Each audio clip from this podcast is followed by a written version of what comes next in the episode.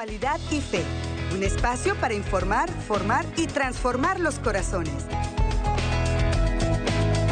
¿Qué tal mi queridísima familia? ¿Cómo se encuentran todos ustedes? Les recuerdo que desde aquí, desde la gran familia ESNE, seguimos orando para que se encuentren muy bendecidos, muy fortalecidos en la gracia y en la misericordia de Dios que siempre nos acompaña. Qué bueno que ustedes también nos siguen acompañando y siguen fielmente esta sintonía tanto de su canal ESNE TV como de Radio Católica El Sembrador, ESNE Radio, hasta donde podemos llegar gracias a la ayuda de nuestros queridos sembradores es siempre un gusto muy grande saber que todos los días se siguen sumando más almas, más corazones y más familias a esta gran familia del Sembrador. Su hermano en Cristo, Andrés González, muy contento de darles la más cordial bienvenida a este su programa Actualidad y Fe, un espacio para informar, formar y transformar los corazones según el corazón de Cristo y gracias a todo lo que juntos podemos seguir meditando, aprendiendo y recordando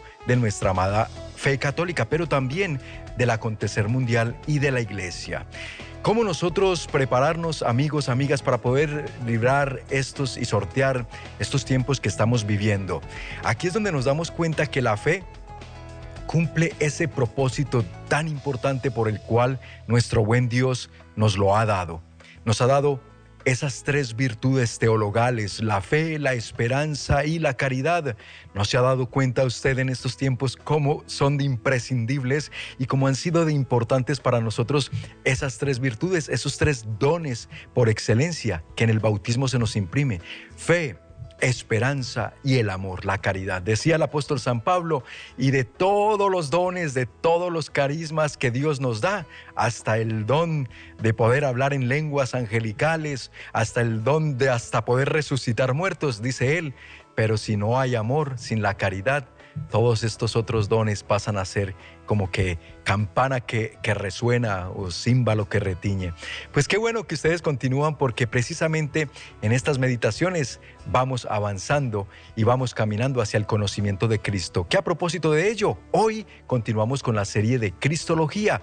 Antes les recuerdo y les invito a algo muy importante y es que se den una pasadita ustedes, vayan, hagan un recorrido por las redes sociales de nuestro fundador de Noel Díaz, el fundador del apostolado El Sembrador. Él también se quiere conectar y encontrar con ustedes a través de sus diferentes páginas, como por ejemplo su cuenta de Instagram. Él también tiene su propia cuenta a través de la cual todos los días les envía mensajes de esperanza, de fortaleza, de formación.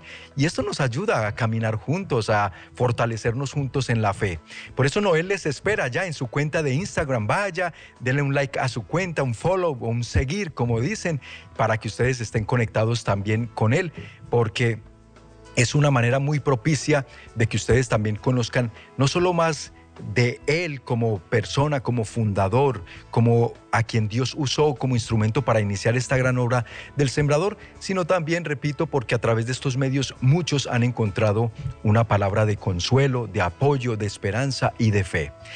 Con esto dicho, amigos, amigas queridas, vamos a empezar hoy y como les decía, para continuar en esta serie tan interesante que venimos trayendo cada martes a ustedes sobre Cristología, es decir, el estudio profundo de la persona de Cristo. ¿Quién es verdaderamente nuestro Señor Jesucristo? Nos está acompañando muy amablemente desde Medellín, Colombia, nuestro querido hermano Wilson Tamayo de Lazos de Amor Mariano para guiarnos en esta serie. Wilson, ¿cómo estás, mi hermano? Bienvenido al programa. Andrés, hermano, muy bien, gracias a Dios, muy contento de podernos acompañar nuevamente y muy emocionado, pues, porque esta serie toca la esencia misma de nuestra fe. Esta serie creo que es lo que todo católico debería saber, es el ABC del católico, porque si ser católico es seguir a Jesús y desconocemos a Jesús, ¿a quién vamos a seguir?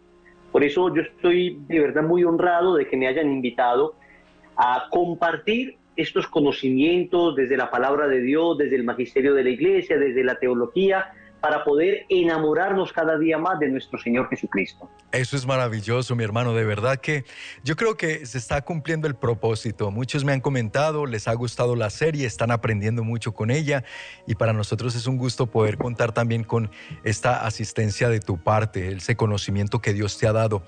Wilson, eh, oye, ¿quién anda de cumpleaños hoy por ahí? Escuché algo. sí, bueno, en realidad el cumpleaños fue el 18 de septiembre, el día de San José de Cupertino, oh. pero hoy nosotros tenemos la bella tradición en la familia de que cada que algún miembro de la familia cumple años, pues se manda a ofrecer una santa misa. Ah. Entonces la Eucaristía se hizo hoy porque eh, también eh, la ofrecemos por una sobrinita que está a punto de cumplir años. Entonces justo vengo de allá de la Santa Misa, que el padre se alargó un poquito eh, pero bueno, muy contento de celebrar pues el cumpleaños en Dios, en la fe. Y el más grande regalo que uno puede recibir es indudablemente la Eucaristía. No cabe duda de eso, mi hermano, y qué excelente manera de celebrarlo. Feliz cumpleaños, aunque ya unos días después, pero todavía se vale. Que el Señor te siga concediendo mucha vida, con mucha salud, con mucha sabiduría, al lado de tu linda familia, mi hermano. Amén, hermano. Y yo creo que somos mendigos de oración, Andrés. Mendigos de oración.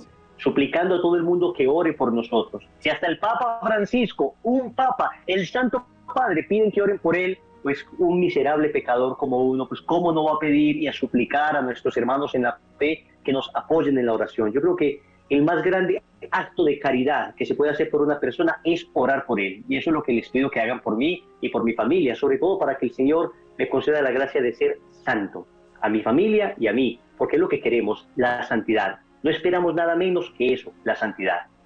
Qué hermoso, muy bien. Cuenta con eso, mi hermano, nuestras oraciones y las oraciones de las miles de almas que a esta hora del día Dios nos permite conectarnos con ellas en tantos lugares del mundo, a través del Internet, en tantos países por televisión, son casi 20 países a donde en este momento está llegando esta señal y por radio también a muchísimas ciudades. Yo sé que muchas almitas van a llevar el nombre de Wilson Tamayo y su familia apuntadito para incluirlo en sus oraciones.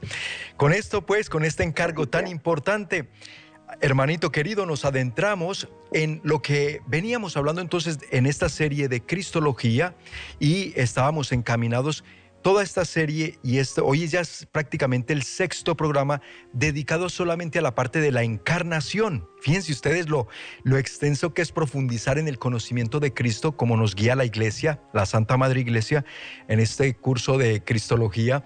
Y por eso hoy vamos a reforzar esa parte donde estábamos ya analizando por qué Jesucristo, nuestro Señor, es perfecto Dios. Ya habíamos visto, Wilson, la parte donde nos describías cómo es perfecto hombre, pero también Jesucristo es perfecto Dios. Tú nos mencionabas, para hacer así como un, breve repaso, y nos hablabas acerca de la preexistencia, por ejemplo, la preexistencia del verbo, de lo que nos habla el evangelista San Juan, capítulo 17, versículo 5. Ya nos mencionabas que existió Dios, existe antes de todos, Jesús, ¿verdad? Y nos dabas esta cita tan, tan, tan completa y tan importante de referencia donde dice, por ejemplo, Juan 17:5, ahora Padre, glorifícame tú junto a ti con la gloria que tenía a tu lado antes que el mundo fuese. Nos explicabas algo muy interesante acerca de esto, Wilson. Sí, Andrés. Mm, recordemos que este curso de Cristología básico tiene un desarrollo muy lógico, ¿no? Primero vimos qué es la Cristología, estudia a Jesús eh, en, su persona, su persona divina y su obra de salvación. Después dijimos que era importante conocer a Jesús para enamorarnos de él. Empezamos con el tema de la encarnación, porque digamos que de, de las tres personas de la Trinidad, Padre, Hijo y Espíritu Santo, es la segunda persona de la Trinidad la que se encarna. Entonces, este proceso a través del cual la segunda persona de la Trinidad se hace hombre, se conoce teológicamente con el nombre de encarnación. Y dijimos que se encarnó para cuatro razones. Primera, para redimirnos. Segunda, para mostrarnos su amor. Tercero, para ser nuestro ejemplo de santidad. Y cuarto, para, eh, para eh, ser, eh, a ver, se me olvidó la cuarta. Primero, para redimirnos. Segundo, para ser nuestro modelo de santidad. Tercero, ya, para mostrarnos su amor. Y cuarto, para comunicarnos su naturaleza divina. Esas son las cuatro que lo vimos con el Catecismo de la Iglesia Católica Y de ahí dijimos que la encarnación tuvo unas consecuencias. La primera consecuencia es que ese verbo eterno del Padre, cuando hablamos del verbo del Padre nos referimos a la segunda persona de la Trinidad, al hacerse hombre, pues asume condición humana. Entonces dijimos, es perfecto hombre. Tiene cuerpo, tiene alma, tenía sentimientos, perfecto hombre. Pero también es perfecto Dios. Y eso es lo que hemos venido desarrollando a lo largo de estos últimos programas. Es perfecto Dios porque existe desde antes de los siglos. Se llama la preexistencia del verbo. A ver, es que tú y yo comenzamos a existir a partir del momento en que gameto masculino y femenino se unen, eso se llama la concepción, a partir de ese momento Dios infunde un alma y empiezas a existir tú, empiezo a existir yo. Pero Cristo no existe a partir del momento en que se, en que digamos, se encarna en las entrañas purísimas de la Santísima Virgen María, sino que Él existe desde antes en la eternidad. Y por eso ese texto tan importante que acabaste de leer de Juan capítulo 17, versículo 5. Es una oración, en la oración sacerdotal, Jesús le dice al Padre, glorifícame con la gloria que tenía antes de que existieran los siglos. Es decir, Cristo existe desde siempre. Eso se llama la preexistencia del verbo. Vimos en Colosenses 1.15 que por Él fueron creadas todas las cosas. Eh, dice así el texto, Él es imagen de Dios invisible primogénito de toda la creación. Por él fueron creadas todas las cosas, en los cielos y en la tierra, las visibles y las invisibles, los tronos, las dominaciones, los principados, las potestades. Todo fue creado por él y para él.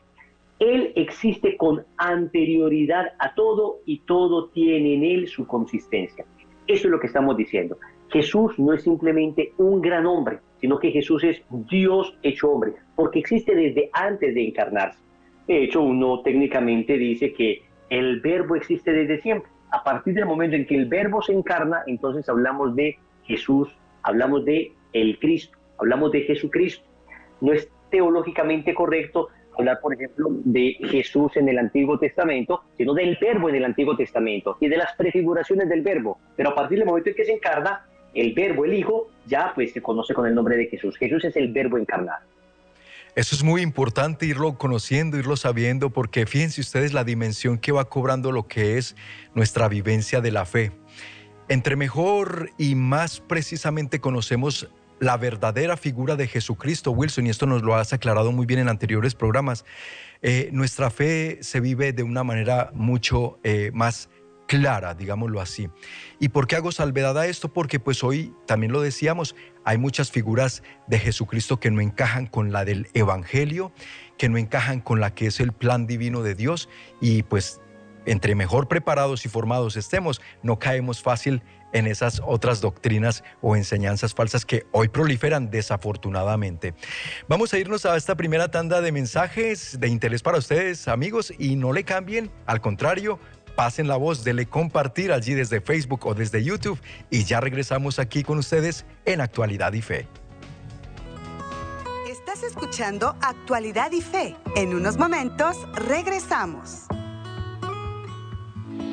La Sagrada Escritura nos dice, estén siempre alegres. Y aquí, en ESNE TV, a las 6 de la mañana, tenemos de lunes a viernes el programa Siempre Alegres, con el mensaje de la palabra de Dios ustedes también puedan disfrutar este programa con muchísima alegría. Dios siembra amor, alegría, paz, concordia. Esa buena noticia, esa buena nueva. Entrevistas, temas de interés y noticias de nuestra iglesia. La mejor forma de iniciar el día para que la alegría perdure. Es el plan preciso de Dios para enseñar a todo el mundo que el cielo se puede tocar desde acá. Aquí les compartimos la alegría que es Dios nuestro Señor y el camino que lo va a llevar a una vida mejor. Siempre, siempre alegre. Permanece siempre alegre, solo por ESNE TV, tu canal católico. Regreso en Actualidad y Fe para informar, formar y transformar los corazones dándole también la bienvenida a quienes están sintonizándonos a través de nuestra página oficial de Facebook, El Sembrador Nueva Evangelización. Gracias por sus saludos, sus comentarios, gracias quienes nos dejan saber desde dónde se unen a el programa. Es siempre da mucho gusto saber que desde diferentes países, ciudades y regiones del mundo tenemos la dicha de podernos conectar. También quienes por nuestro canal de YouTube así lo hacen, suscríbanse al canal para que también sigamos creciendo como familia de fe. Continuamos en compañía de nuestro querido hermano Wilson Tamayo de Lazos de Amor Mariano. Desde Medellín, Colombia, nos acompaña y nos sigue guiando a través de esta serie de Cristología. Muy interesante, conociendo más y mejor a nuestro Señor Jesucristo para amarle mucho más y mejor. Wilson, y entonces hablábamos de esta preexistencia de nuestro Señor Jesucristo. Estamos hablando hoy concretamente, amigos, de lo que es Jesucristo como perfecto Dios, ¿verdad? Ya habíamos conocido la parte de perfecto hombre, ahora estamos conociendo por qué nosotros en nuestra fe católica eh, creemos, declaramos, está en nuestra doctrina, en nuestro dogma de fe, de que Él es el Hijo de Dios y por tanto es perfecto Dios. Así que Wilson nos lo está explicando muy bien. Y antes de irnos a la pausa, entonces hablábamos de esta preexistencia del verbo y ahora, primero, permíteme esos dos puntos, por Él fueron creadas todas las cosas y que Él existe antes de todos. Esos dos puntos son esenciales. Luego llegamos a un tercer punto muy importante, Wilson, y es de que Él ha sido enviado por el Padre. Exactamente. Entonces, con eso estamos demostrando que Jesús existe desde siempre. Y esto es claro y repito, nos tiene que quedar grabado en el alma. Porque si desde siempre existe y el Padre lo envía, es que definitivamente Él es Dios. Eh, en Juan capítulo 3, versículo 13, dice el mismo Jesús, nadie ha subido al cielo sino el que bajó del cielo, el Hijo del Hombre. También dice Juan capítulo 8, versículo 23, vosotros sois de abajo, yo soy de arriba. Vosotros sois de este mundo, yo no soy de este mundo. En otras palabras, ¿qué está diciendo Jesús? Existo desde siempre, desde toda la eternidad. Recuerdo en una ocasión un hermano testigo de Jehová se me acercó a decirme, mm, es que Jesús no puede ser Dios, es que solo el Padre es Dios. Jesús es hijo, pero, pero no es Dios. Entonces yo le dije, mira hermano, te voy a hacer una pregunta. ¿desde cuándo el Padre es Padre? Y me respondió él, desde toda la eternidad. Y le dije, muy bien, ¿y qué se necesita para ser Padre? Y me dijo, un hijo. Le respondí entonces, si el Padre es Padre desde toda la eternidad, ¿desde cuándo el Padre tiene a su hijo? Y se queda mirando y me dice, desde toda la eternidad. Y le dije, y si el Hijo existe desde toda la eternidad, entonces es Dios. Él no me supo responder. Se quedó completamente callado, pasmado, abismado, se quedó en silencio. Y le dije, precisamente por esa razón, nosotros afirmamos la divinidad de Cristo también. El Padre es Padre desde toda la eternidad porque tiene a su Hijo desde toda la eternidad. Los hermanos testigos de Jehová no creen en la divinidad de Cristo. Pero con eso podemos demostrarles perfectamente que desde la Biblia no hay lugar a dudas de que Jesús de Nazaret es Dios hecho hombre. Bien, eh, yo creo que podemos avanzar un poco en este tema para ir concluyendo ya el tema de la encarnación y para que vamos introduciéndonos progresivamente ya en la vida de Cristo, en los misterios de Cristo, para que nos vamos introduciendo en aquellas cosas que ya después de encarnarse, al momento de su nacimiento, al momento, digamos, de su infancia, el momento de la manifestación pública, para que empecemos a ver ya, digamos, las acciones de ese verbo encarnado, que es muy importante, porque claro, nos hemos detenido mucho en el misterio de la encarnación, pero no crean que nos vamos a quedar acá, todo lo contrario, vamos a seguir avanzando. Entonces, queda completamente demostrado que Jesucristo es Dios hecho hombre. Muy bien.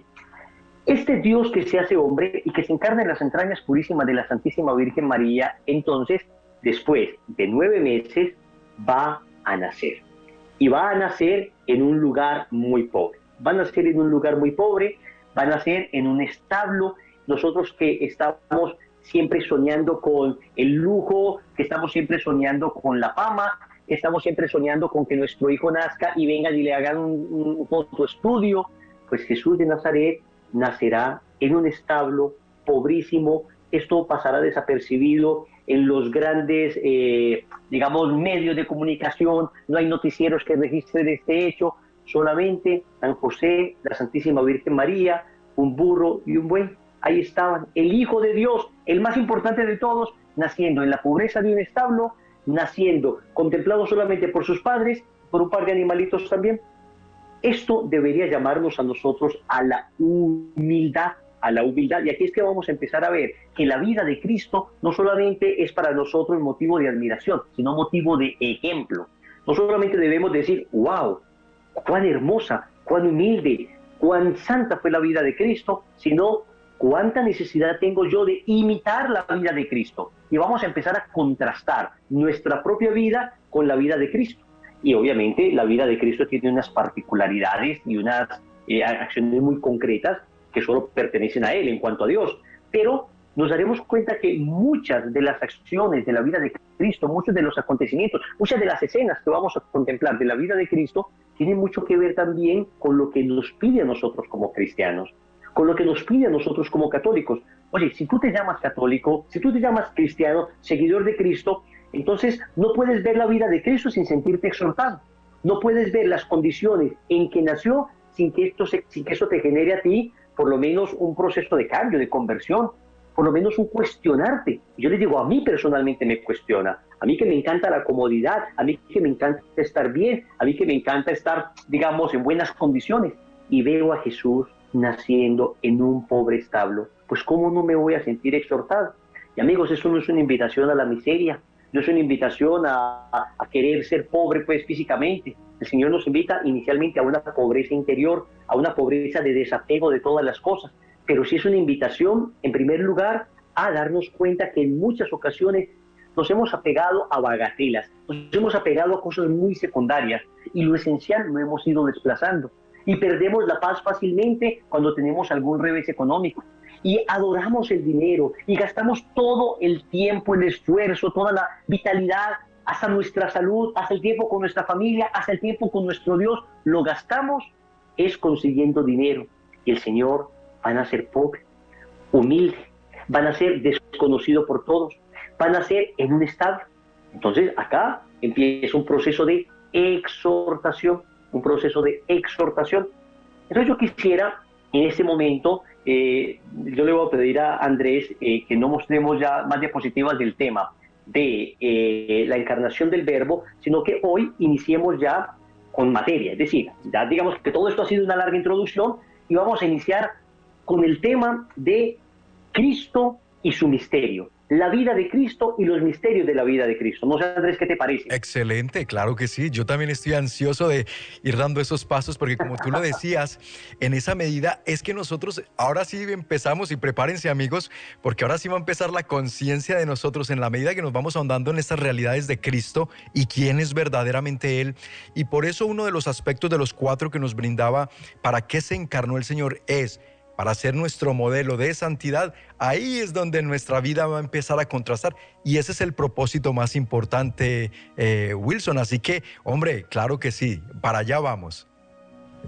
No, podemos decir, estudié cristología y aprendí mucho, pero no me cambió la vida. Correcto. De nada sirve.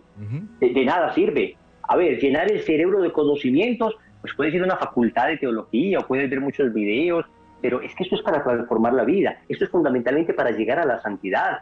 Es que, a ver, uno puede estudiar algún personaje histórico y decir, oye, me gusta lo que dice, qué bonito, me lo voy a aprender, pero la diferencia con Cristo es que no solo es un personaje que se quedó en la historia en el pasado, sino que al resucitar es siempre actual, siempre transformante, siempre impele nuestra vida, la exhorta, nos invita a cambiar, nos invita a convertirnos. Por eso vamos a ver entonces la vida de Cristo y vamos a ser estremecidos por esta vida de Cristo. Y les digo la verdad, Andrés, yo el primero. Yo, no, no, no es que yo venga acá a decir todo esto, yo ya lo cumplo, lo vivo. No, a mí me encanta este curso porque cada que lo dicto yo digo, ¿cuánto me falta? Dios mío, en este aspecto estoy fallando.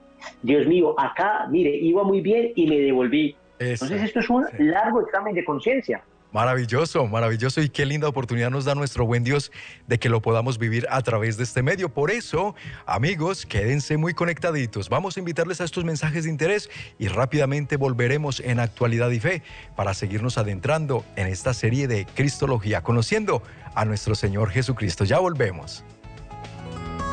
Estás escuchando Actualidad y Fe. En unos momentos regresamos.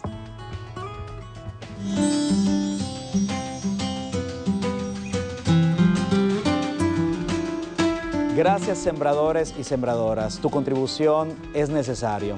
Nunca es poco, nunca es mucho. Siempre es posible conforme a un corazón generoso. Te invitamos a que sigas contribuyendo para llevar el mensaje de la salvación a todo el mundo a través de la radio, a través de la televisión.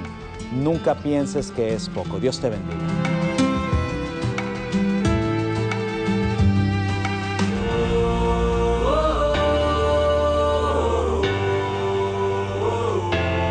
Nombre es José Gilberto Aldana y ella es mi esposa y hace unos años vivimos el metanoia de parejas y realmente cambió nuestras vidas porque antes de vivir el retiro nosotros no sabíamos que había técnicas de comunicación y después de haber vivido el retiro sabíamos que iban a haber conflictos, pero ya teníamos las herramientas y las bases para la comunicación. Y queremos dar gracias a toda la familia de sembradores que pusieron de su parte para que estos retiros de metanoia de parejas sean posibles. Gracias a esos sembradores, mi esposa y yo vivimos el retiro y nos ha fortalecido como matrimonio. Pero también queremos invitar a las personas que aún no se han hecho sembradores que lo hagan. Únete a esta gran familia llamando al 773-777-7773 o en México al 01 33 47 37 63 26 de regreso en Actualidad y Fe para informar, formar y transformar los corazones. Gracias por continuar con nosotros aquí en su programa Actualidad y Fe y bienvenidos a quienes recién se unen al programa. Qué bueno que así lo hacen. Les recuerdo que la primera parte ha quedado grabada en nuestra página de Facebook, El Sembrador ESNE, así nos encuentran, o en nuestro canal de YouTube para que lo puedan ver completito, especialmente cuando se trata de programas formativos como este tan interesantes, pero que como bien nos lo dice nuestro invitado del día de hoy, Wilson Tamayo de Lazos de Amor Mariano, quien nos está guiando por esta serie de Cristología, él bien lo dice, si al final, después de aprender muchas cosas y formarnos mucho de doctrina y de conocimiento de la fe, si no nos lleva a un metanoia de vida, es decir, a un cambio, a una transformación, a un trabajar y luchar cada día más por mi santidad, entonces ¿de qué servirá tanto aprender y tanto conocer? Pero estoy seguro que a ustedes les está sirviendo para lo que a nosotros nos está sirviendo y es para eso, para todos los días esforzarnos más. Y nuestro Señor Jesucristo es nuestro modelo de santidad. Continuamos pues con nuestro querido hermano Wilson Tamayo. Wilson, y con esto dicho, entonces Conocer la, persona de Jesucristo humana y divina, quien es verdaderamente, es lo que estamos logrando durante esta serie. ¿Cómo más nos adentramos en ese corazón, digámoslo así, de nuestro Señor, que es un océano profundo de conocimiento para quien lo quiera, ¿verdad? De verdad, explorar. Claro que sí, Andrés. Entonces ya vamos a introducirnos a lo que se conocen como los misterios de la vida de Cristo. Cuando se habla de los misterios de la vida de Cristo, nos referimos pues como a todos los acontecimientos que vivió el Señor y se dice que son misterios porque nunca terminaremos de comprender la profundidad de estos acontecimientos. Una cosa es lo que vemos por encima, pero otra cosa es lo que sucedió por dentro, digamos, al interior del corazón de Cristo, lo que significó cada acción de Cristo, cada palabra de Cristo, lo que significó su nacimiento, lo que significaron sus milagros, lo que significó su predicación. Todos estos misterios de la vida de Cristo, pues obviamente tendríamos que estudiar infinitamente para siquiera lograr rasguñar un poco de la profundidad de estos misterios. Acá solamente vamos a hacer un esbozo general y vamos a tratar de sacar una serie de, aplicaciones bien prácticas para nuestra vida. Entonces, después de la encarnación, en un proceso cronológico y lógico, lo que sigue es el nacimiento. Sabemos que nuestro Señor Jesucristo nació en Belén de Judá. Y nació en Belén de Judá porque había una profecía que establecía que el Mesías nacería en Belén de Judá. Cuando vimos las profecías veterotestamentarias, y no se me asuste por ese nombre que ya lo aprendimos, lo veterotestamentario se refiere al Antiguo Testamento. Cuando vimos las profecías del Antiguo Testamento sobre el, misterio del verbo, el misterio del Mesías, vimos que una de, de, las profecías apuntaba a que su nacimiento sería en Belén, Belén de Efratá. Esa profecía está en Miqueas capítulo 5 versículo 2. Pues efectivamente, aunque la anunciación sucedió en Nazaret, que queda al norte de Israel, en una región que se llama Galilea, Jesús no va a nacer en Galilea, sino que Jesús va a nacer al sur de Israel, en una región que se llama Judea, específicamente en un pueblo llamado Belén. Un pueblo pequeño, pero muy significativo, porque de ese mismo pueblo era el rey David, y el Mesías sería descendiente del rey David. Hubo un censo, todos recordamos el famoso censo, y eh, eh, la Sagrada Familia que vivía en Nazaret tuvo que desplazarse más o menos unos 150 kilómetros, es la distancia entre Nazaret y Belén, con una mujer, San José, en un estado muy avanzado de embarazo. Piensen ustedes la situación de San José en un burrito con su mujer embarazada, eh, en un largo viaje, en un viaje y seguramente en invierno, en un viaje con todos los peligros que esto representaba. Se fueron, llegaron a Belén, una población muy pequeña, por consiguiente no tenían capacidad para albergar a tanto peregrino. ¿Y qué sucedió? No encontraron hospedaje, no había dónde hospedar. Y Belén cerraba una tras otra la puerta a José, a María y sobre todo al niño que estaba allí en el vientre de María. Digamos que desde ya el mundo rechazando al Mesías, desde ya el mundo cerrándole las puertas al Mesías. Sin embargo, la providencia de Dios nunca falla y encontraron en un pesebre humilde, pobre, sencillo, el lugar para que el verbo eterno del Padre viera la luz del mundo. Y cuando nace Jesús, yo creo que Jesús no extrañó el cielo. Y no lo extrañó porque Jesús al ver el rostro de su madre María, en ese rostro contempló el cielo completo. Entonces Jesús ve a María, Jesús ve a su padre nutricio, a su padre adoptivo San José, y allí empieza el nacimiento de Cristo marca un camino que va a ser de rechazo, un camino que va a ser de humillación, un camino que va a ser de desprendimiento, de despojo y un camino que finalmente concluirá en la cruz. El que es la luz brilla en las tinieblas. Es precisamente lo que dice el apóstol San Juan en el capítulo 1, versículos del 4 al 9. Dice, en Él estaba la vida, en Cristo está la vida, y la vida era la luz de los hombres. La luz resplandece en las tinieblas, y las tinieblas no prevalecieron contra ella. Es decir, a pesar del rechazo del mundo, a pesar de que no quisimos recibirle desde el principio, la luz fue más fuerte. Hubo, eh, acá se habla ya entonces de un hombre enviado por Dios, el cual se llamaba Juan. Y recuerden que Juan sería el precursor del Mesías. Esto lo vamos a ver un poco más adelante. Y San Juan nos dice acá que Juan Bautista no era la luz, sino que era el que daba testimonio de la luz. Pero acá entonces lo importante es resaltar a Cristo como luz que brilla en medio de las tinieblas. El mundo se encontraba sumido en las tinieblas del pecado y ha nacido Cristo en esa noche maravillosa. Y hay un lindo eh, pregón llamado el pregón pascual que nos habla de la noche de la resurrección, pero que muy bien podría también hablarnos de la noche del nacimiento. Fueron dos noches gloriosas. La noche de la resurrección, donde también las tinieblas fueron vencidas por la luz, esa noche tuvo su prefiguración, su anticipación, como su cuota inicial en la noche del nacimiento, en la noche en que la oscuridad empezó a ser vencida por la luz. Y esto se conoce con el nombre de la génosis de Jesús.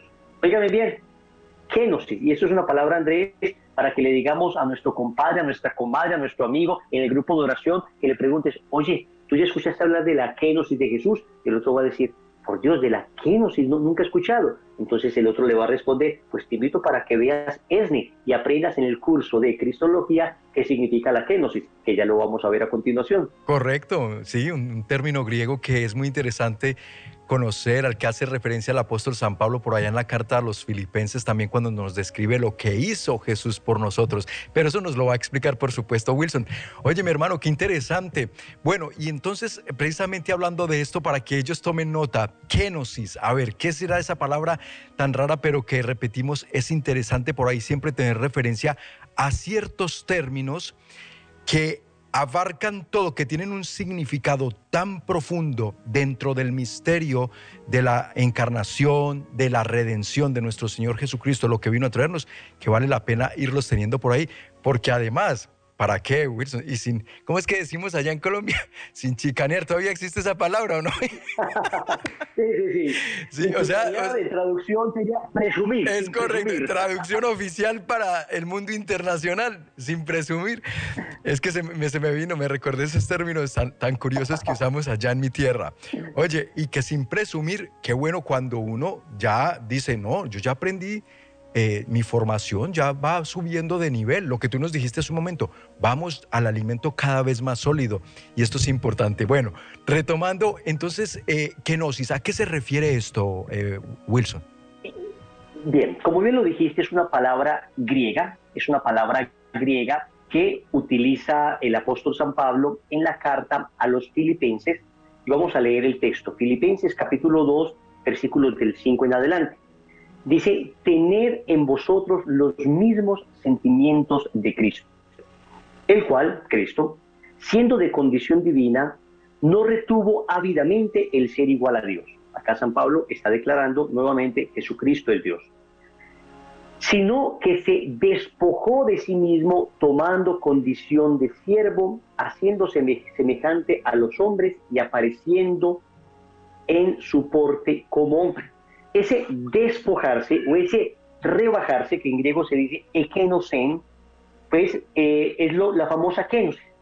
Ese se rebajó, se despojó de alguna manera de la gloria de su divinidad visible, porque es intrínseca la gloria que él tiene por su naturaleza divina, pero de alguna manera se revistió de nuestra pobre condición humana, rebajándose, rebajando su dignidad, despojándose de esa gloria que tenía con el Padre, precisamente para enseñarnos la humildad, se abajó a nuestra miseria para levantarnos de ella.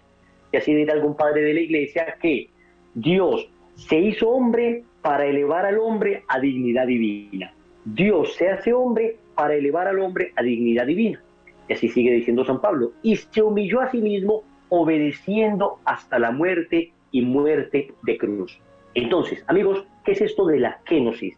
Es el anonadamiento de Cristo. Es que Él siendo Dios se rebaja a condición de hombre precisamente para levantar, para dignificar, para ayudar a ese hombre que estaba caído por el pecado.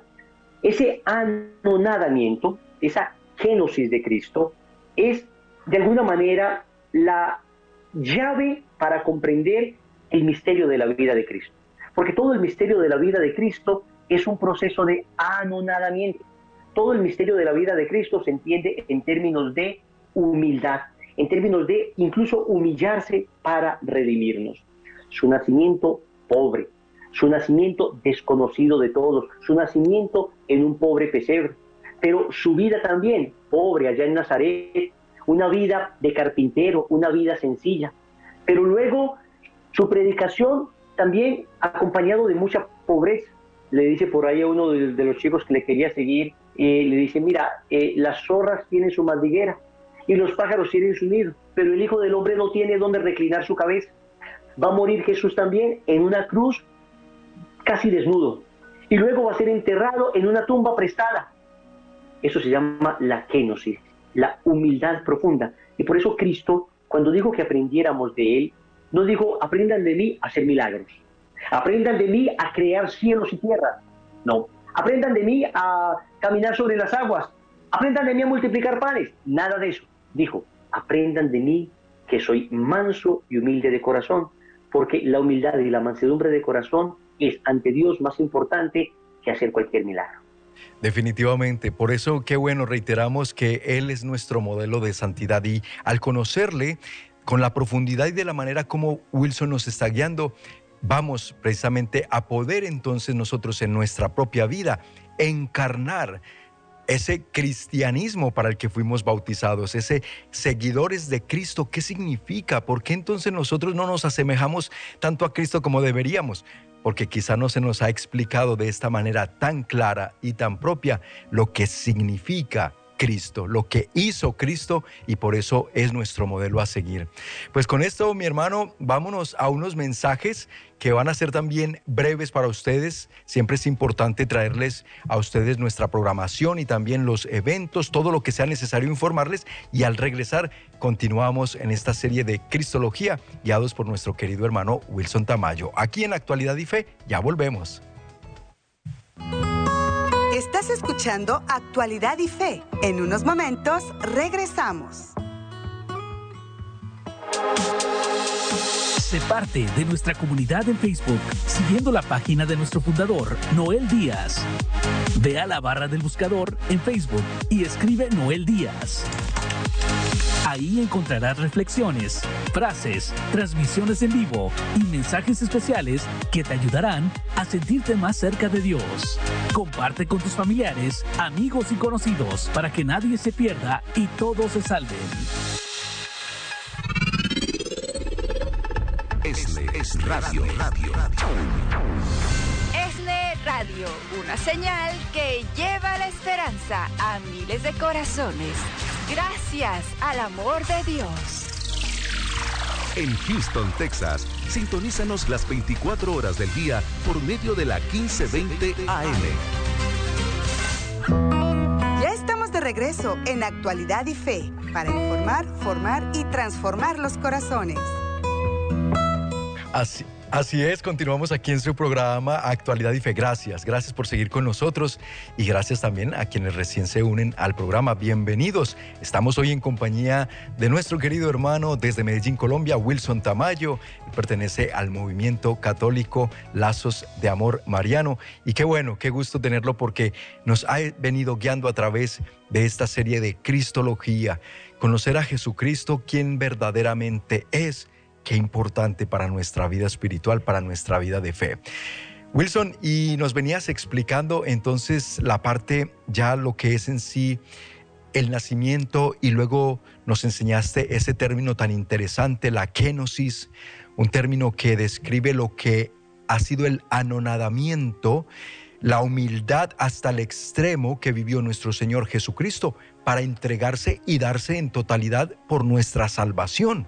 Ese es uno de los misterios que nos cuesta comprender y por eso también a veces nos cuesta a nosotros ejercer esa humildad. Me gustó mucho lo que nos dijiste. Jesús entonces, por lo tanto, no vino a este mundo y nos dijo, nos invitó a, hacer milagros como él hacía, ¿verdad? Aprendan de mí. A levantar, resucitar muertos. Sí, nos da los dones para hacerlo, no cabe duda. El Espíritu Santo viene a, nuestra vida y cuando viene y trae dones, el Señor sabe lo que quiere hacer por medio de nosotros.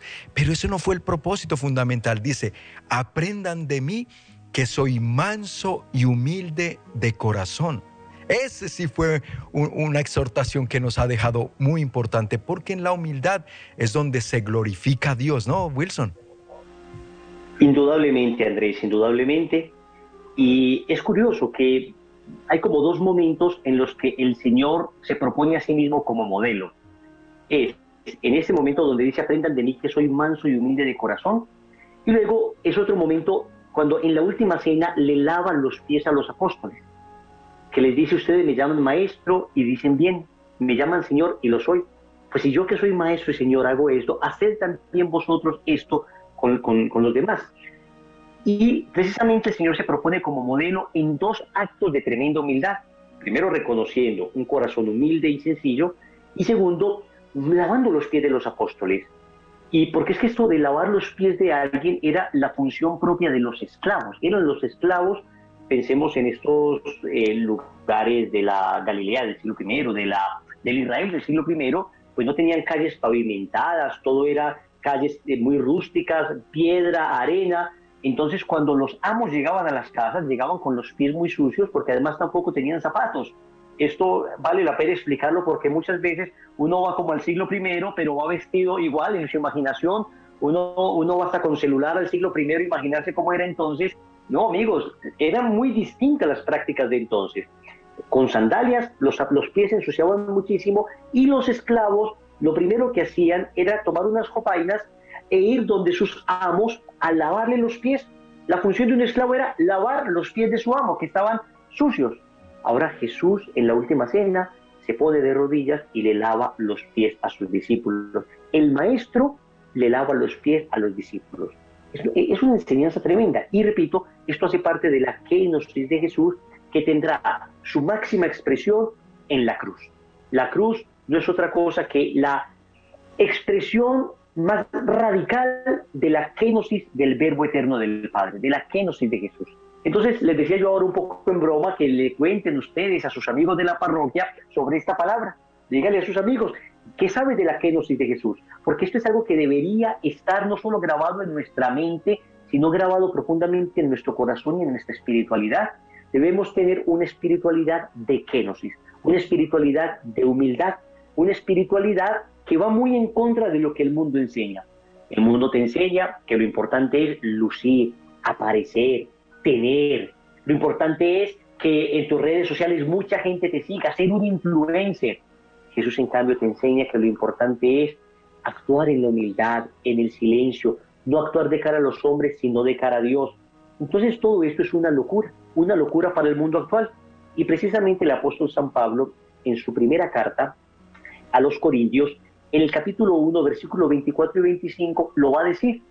Dice, en cambio, para los llamados, tanto judíos como griegos, Cristo es poder y sabiduría de Dios, porque lo insensato de Dios es más sabio que los hombres, y lo débil de Dios es más fuerte que los hombres.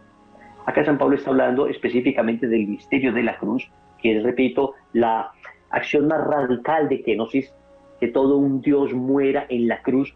Esto pues no, no, tiene, no tiene, es un misterio que desborda nuestra capacidad de comprender. Pero lo que nos está diciendo San Pablo es, venga, obviamente todo lo de Cristo va a chocar contra un mundo que te está diciendo dinero, placer, poder, tener, aparecer. En cambio, Cristo es bienaventurados los pobres, bienaventurados los perseguidos, bienaventurados los que tienen hambre y sed de justicia, bienaventurados los humildes. Todo lo contrario. Las bienaventuranzas básicamente son la descripción del mismo Cristo. Él es el pobre del espíritu, Él es el que tiene hambre y sed de justicia, Él es el perseguido, Él es el humilde. Cristo en las bienaventuranzas está describiendo su propia persona y está invitando a que los apóstoles, sea, a que los discípulos, nosotros, los apóstoles de Cristo, seamos como Él, a que nosotros también experimentemos una kenosis en nuestro interior, porque la lógica del Evangelio es esta. Mateo capítulo 23, versículo 2, escucha la lógica del Evangelio. El que se ensalza será humillado. Y el que se humilla será ensalzado. Óyeme bien, completamente distinta a la lógica del mundo. En el mundo es, tienes que mostrar, tienes que aparecer, que te vean, muéstrese. Cristo dice, no, no, no, no, no. Es el que se humille será ensalzado. Y el que se ensalza será humillado. ¿Qué fue lo que hizo Nuestra Señora? Se humilló. Proclama mi alma la grandeza del Señor, que alegra mi espíritu en Dios mi Salvador. ¿Por qué? Porque ha mirado la humildad, la humillación de su esclava. Por esa razón, desde ahora todas las generaciones me llamarán bienaventurada. ¿Ven? Ella fue humilde, fue pequeña, se consideró esclava. He aquí la esclava del Señor ella se refiere a sí misma como esclava, como sierva, y entonces Dios la eleva a dignidad de madre, madre de Dios. Y desde ese momento todas las generaciones han llamado bienaventurada. Dos mil años llamando bienaventurada a la Santísima Virgen María. La revista de National Geographic hace un par de años tal vez sacó en primera página todo un artículo de la mujer más amada de la historia, era la Virgen María la mujer más retratada de la historia, la mujer de la que más cuadros se han hecho, la mujer de la que más esculturas se han hecho, la mujer que más culturas han amado, la Santísima Virgen María, la que más se humilló, la que más pequeña se sintió, aquella que también con Cristo experimentó una kenosis, es decir, un anonadamiento. Y con eso atentos, no estoy diciendo que el católico no pueda ser un buen profesional, no estoy diciendo que el católico no pueda ser un excelente deportista, no, no puede ser un gran empresario, no puede ser un gran científico. De hecho, muchos católicos lo son. Pero atentos, acá la diferencia es en esto. Los dones que yo he recibido de Dios no son para mi propia gloria, sino para el servicio de los demás.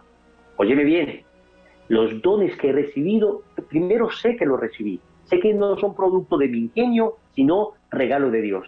Pero acá Cristo nos está enseñando es que esto se usa para el servicio de los demás, para ejercitar la caridad con las demás personas.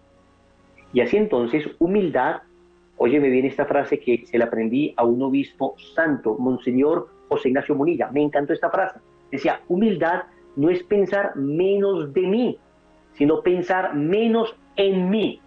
Óyeme bien, humildad no es pensar menos de mí, no es empezar a decir, es que yo no valgo, yo no sé nada, es que yo soy un pobre diablo. No, no, no, no, no, porque tú tienes dignidad de hijo de Dios, porque el Señor te ha dado dones, porque el Señor te ha dado virtudes. No es pensar menos de mí, sino pensar menos en mí. Es decir, dejar de tenerme a mí como el centro del universo. Dejar de hacer que todo gire en torno a mí. Dejar de darle tanta importancia a mis caprichos. Dejar de darle tanta importancia a mis sentimentalismos. Empezar a salir de mí para darme a los demás. Porque hasta ahora uno es pensando solo en uno. Cómo me siento, cómo estoy, qué me pasa a mí, primero a mí, que esto sea para mí. No, no, no, no. Humildad es no pensar menos de mí, sino pensar menos en mí. Es decir, voy a empezar a pensar más en los demás. Eso nos enseña la kenosis de Cristo. Y por eso esta lógica del Evangelio, Mateo 23, 12. El que se ensalce será humillado, y el que se humille será enaltecido. Mira qué bonito esto, Andrés. Esto, esto, te repito, esto me toca a mi corazón porque el primero que tiene que aprender esto soy yo. Es decir, es un proceso de autoexamen, la verdad. Oye, fíjate que, que, qué fascinante adentrarnos en este tema de la humildad, Jesucristo como modelo de la humildad, nuestra Madre Santísima. Porque precisamente ahí mismo, en el Evangelio de San Mateo, cuando el Señor, y lo que hablábamos ah, en, la, en el segmento anterior, el llamado a ser mansos y humildes de corazón, ¿qué termina diciéndonos el Señor?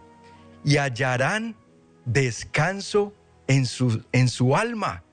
El ser humilde nos da una paz y un descanso, Wilson, porque nos libera de todas esas pretensiones del mundo. Lo que el mundo hoy tanto nos quiere eh, llamar la atención, con, como decías tú, con el placer, con el tener, el poseer, el ser. Dios nos dice, no se preocupen por eso, por eso sus almas andan tan turbadas, tan preocupadas y tan inquietas, porque están con el espíritu del mundo. Pero si están con el espíritu de Dios, que es humildad, sus almas hallarán descanso. Cuando entendemos esto, Wilson, reiteramos, cobra otra dimensión nuestra vida espiritual. Mi hermano, pues miren que cuando está tan sabroso el tema, se nos va muy rápido el tiempo, pero te agradecemos de todo corazón. ¿Cómo te pueden encontrar en tus redes? Eh, gracias, Andrés. Básicamente, con el nombre de Wilson Tamayo, eh, estoy, por ejemplo, ahora trabajándole mucho el canal de YouTube, tratando de, generar mucho contenido evangelizador. Wilson Tamayo en YouTube, eh, estamos haciendo una meditación de unos 12, 15 minuticos diarios del Evangelio de cada día, precisamente para enamorarnos de la palabra. Y también transmitimos el rosario, la codonilla de la misericordia, charlas, conferencias. Entonces, las personas que humildemente quieran eh, acompañar este servicio. A mí no me gusta mucho esa palabra de seguir. La verdad es que seguimos juntos a Cristo, ¿no? Eh, acompañémonos, pero a Cristo es a quien seguimos. Lo que pasa es que, bueno, en las redes sociales se llama seguir, no hay otra palabra para utilizar, pero nosotros somos seguidores de Cristo. No es que me sigas, no. Seguimos juntos a Cristo. Vamos, yo no voy delante, vamos juntos, pero es hacia Él hacia quien vamos. Amén. Muchas gracias, Wilson. Síganlo pues en su canal de YouTube, Wilson Tamayo, también en su página de Facebook. Dios te bendiga y con el favor de Dios nos veremos la próxima semana. Amén, Andrés. Un abrazo para todos nuestros amigos. Bendiciones. Bendiciones, gracias. Y a todos ustedes, mis amigos, recordarles que también Noel Díaz tiene su eh, propio canal de YouTube. Lo pueden seguir, tiene su página de Facebook para que lo sigan. Y a propósito de ello, para que no se pierdan su programa hoy, Palabras que Edifican, como cada martes, en vivo aquí por su canal ESNE TV y ESNE Radio. Y para que vayan a su página de Facebook, Noel Díaz ESNE. Así lo encuentran, podcast. Ahora nos está brindando unas reflexiones del Evangelio muy interesantes en audio para que también tengamos la oportunidad de seguir profundizando en la palabra de Dios. Miren cuántos recursos y cuántas bondades de parte de nuestro buen Dios para que sus hijos sigamos creciendo en el conocimiento de Él, para que le podamos amar más y mejor. Gracias, sembradores, por ustedes es posible toda esta programación, este programa de actualidad y fe, y por eso les agradecemos con todo el corazón que Dios les multiplique en bendiciones lo que siembran con tanto amor. Y también recordarles que quien se pueda unir y quiera unirse a esta familia de fe, lo puede hacer llamándonos al 773 777 7773. Dios me los bendiga y hasta la próxima.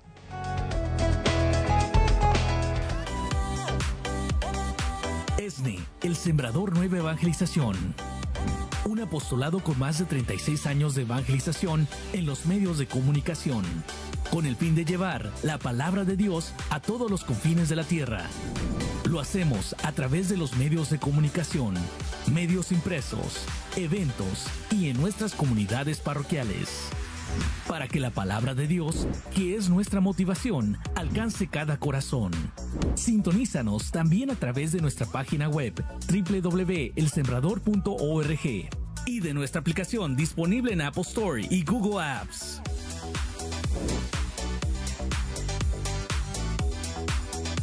Toda nuestra programación y contenido es posible gracias a nuestros sembradores de Jesús con María. Tú también puedes ser parte de esta gran familia de evangelización. Para más información, llámanos en Estados Unidos al 773-777-7773 y en México al 33 47 37 63 26 o accede a nuestra página web www.elsembrador.org donde puedes aportar con tu donación mensual. ESNE TV, más que un canal, un encuentro con Dios.